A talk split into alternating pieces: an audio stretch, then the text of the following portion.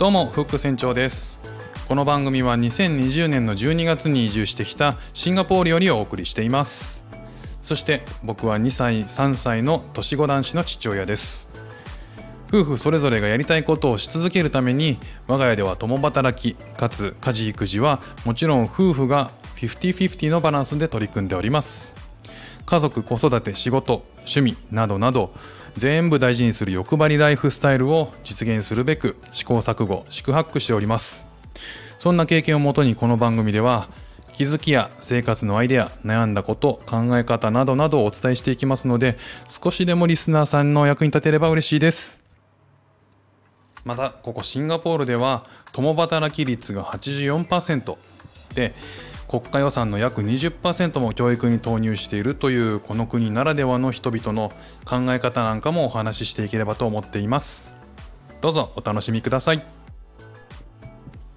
12月の26日土曜日ですね、東京の気温は7度、シンガポールはですね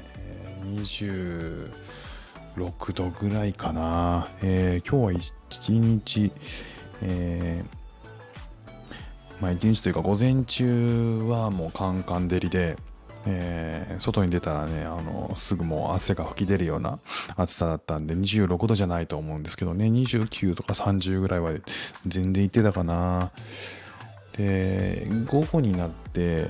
えっ、ー、と、夕方前ぐらいですかね、4時ぐらいかな。に、えー、急に結構激しめの雨が降り始めてそっから夜7時8時ぐらいまでずっとあの結構強めの雨が続いてましたね。強めの雨が続くとまあ結構涼しくはなるので、えー、体感としてはもう夜は26度ぐらいだったかなっていう感じですね。今日は結構雨長かったですね。20 12月26日土曜日なんで、えー、まあ、土曜日って先週の土曜日がちょうどホテルからの隔離生活が終わって、えー、午後午後にそのホテルから出たのでちょうど1週間、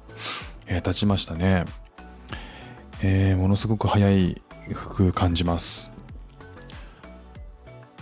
でまあそんな風にね1週間あの子供たちとあとは、えー、3ヶ月ぶりに、えー、再会した、えー、妻と4人で暮らせるこうあのありがたさっていうのをこう噛みしめながら生活をしているんです生活してきたんですけど、まあ、子供たちが来年の、えー、と1月4日かな？から、えー、もう保育園が始まる保育園じゃないかな、えー、プリスクールという、まあ、幼稚園が始まるんですね。で、まあ、2人ともそれに通うの、通わせるので、まあ、そうするとね、あのまあ、ゆっくり平日を4人で、えー、じっくり過ごせるっていうのも、もう残り、えー、何日だ？え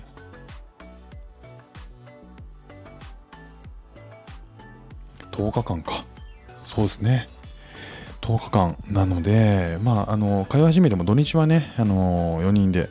えー、過ごせますけどね、えー、平日は幼稚園に通っているので、あの、まあ、バタバタと、まあ、朝バタバタして、で、保育園を通う、え、ー、と、送って、えー、その後、まあ、夜帰ってきたら、えー、ご飯を食べて、お風呂に入って、すぐ寝るっていう流れなので、まあ、ゆっくり過ごせるっていうとね、あと10日間、あのー4人で家族団らんを、じっくり楽しもうかなというふうに思っています、えー、昨日と今日なんですけど、えーと、動物園に行きました。シンガポールの動物園。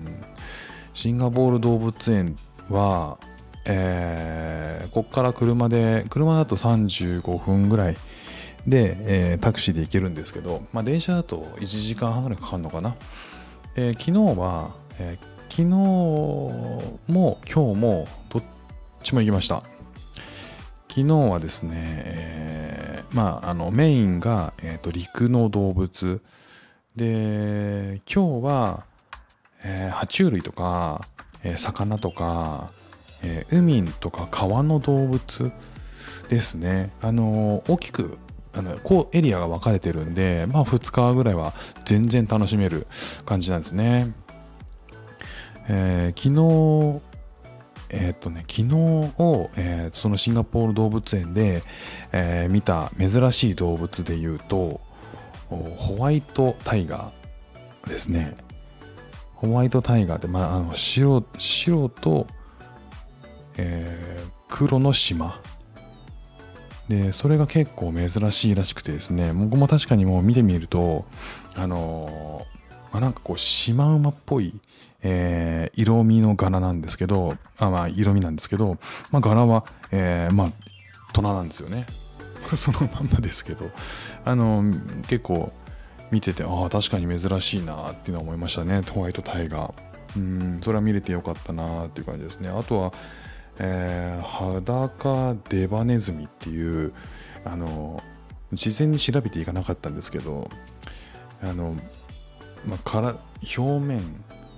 が、えー、毛で覆われてない毛が生えてないんですネズミなんですね。でまあその顔もあの出っ歯で歯が歯が結構長くてで下の歯もあの結構長くてこれ見たら結構びっくりするぐらいブスなんですよ。でこのあの事前に調べてなかったんであの妻と2人でブスだなって言いながらもう通り過ぎたんですけど後々調べたら結構珍しいあの人類が結構注目しているあの種類のネズミらしくてうん何がすごいかっていうと普通のネズミって、えー7年間ぐらいが寿命らしいんですよ。で、この、えっ、ー、と、ハゲ、裸デバネズミ、このブスネズミが、えー、平均寿命30年なんですって。で、あの、普通の、えーと、生き物って、例えばこう、成人を過ぎる、まあ、人間だったら二十歳を過ぎると、どんどんどんどん死亡率が上がっていくものなんですって。まあ、通常の生物って。なんだけど、この、えー、ブスネズミは、ブスネズミって言ってますけど、ブスネズミは、え、ー、と、衰えない。体力だったり、えー、この死亡率っていうのが衰えないらしいんですよ。だから、えー、め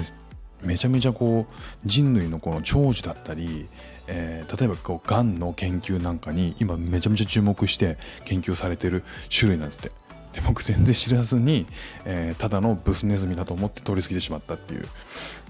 うん、まあ逆にそれを知ってたとしてもすごく見るかって見ない気がしますけどまあそういうあの珍しい種類のものがシンガポール動物園にはいましたね。ただ一番驚いたのは、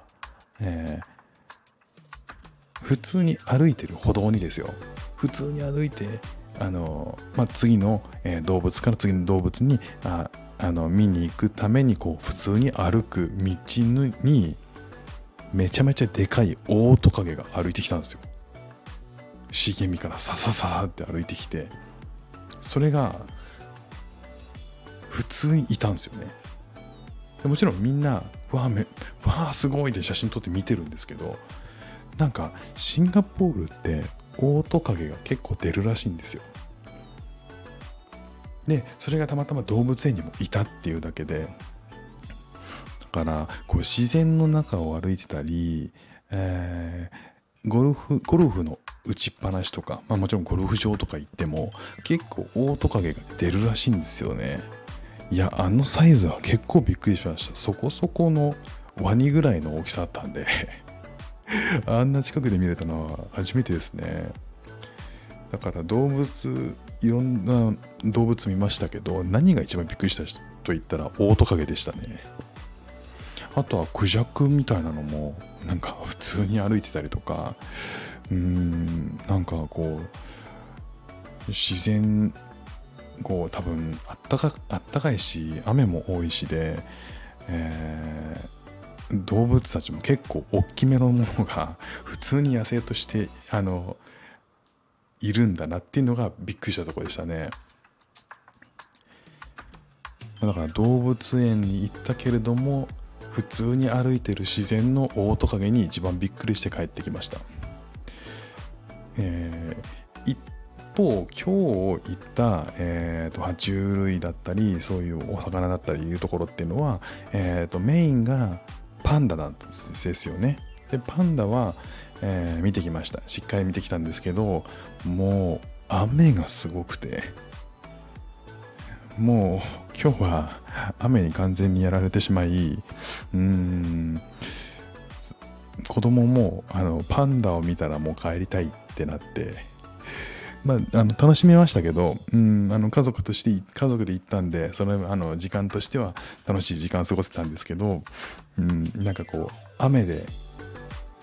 ちょっともったいなかったなーって気がしましたね。ただまあこれもシンガポールっぽいっちゃっぽいらしいんで。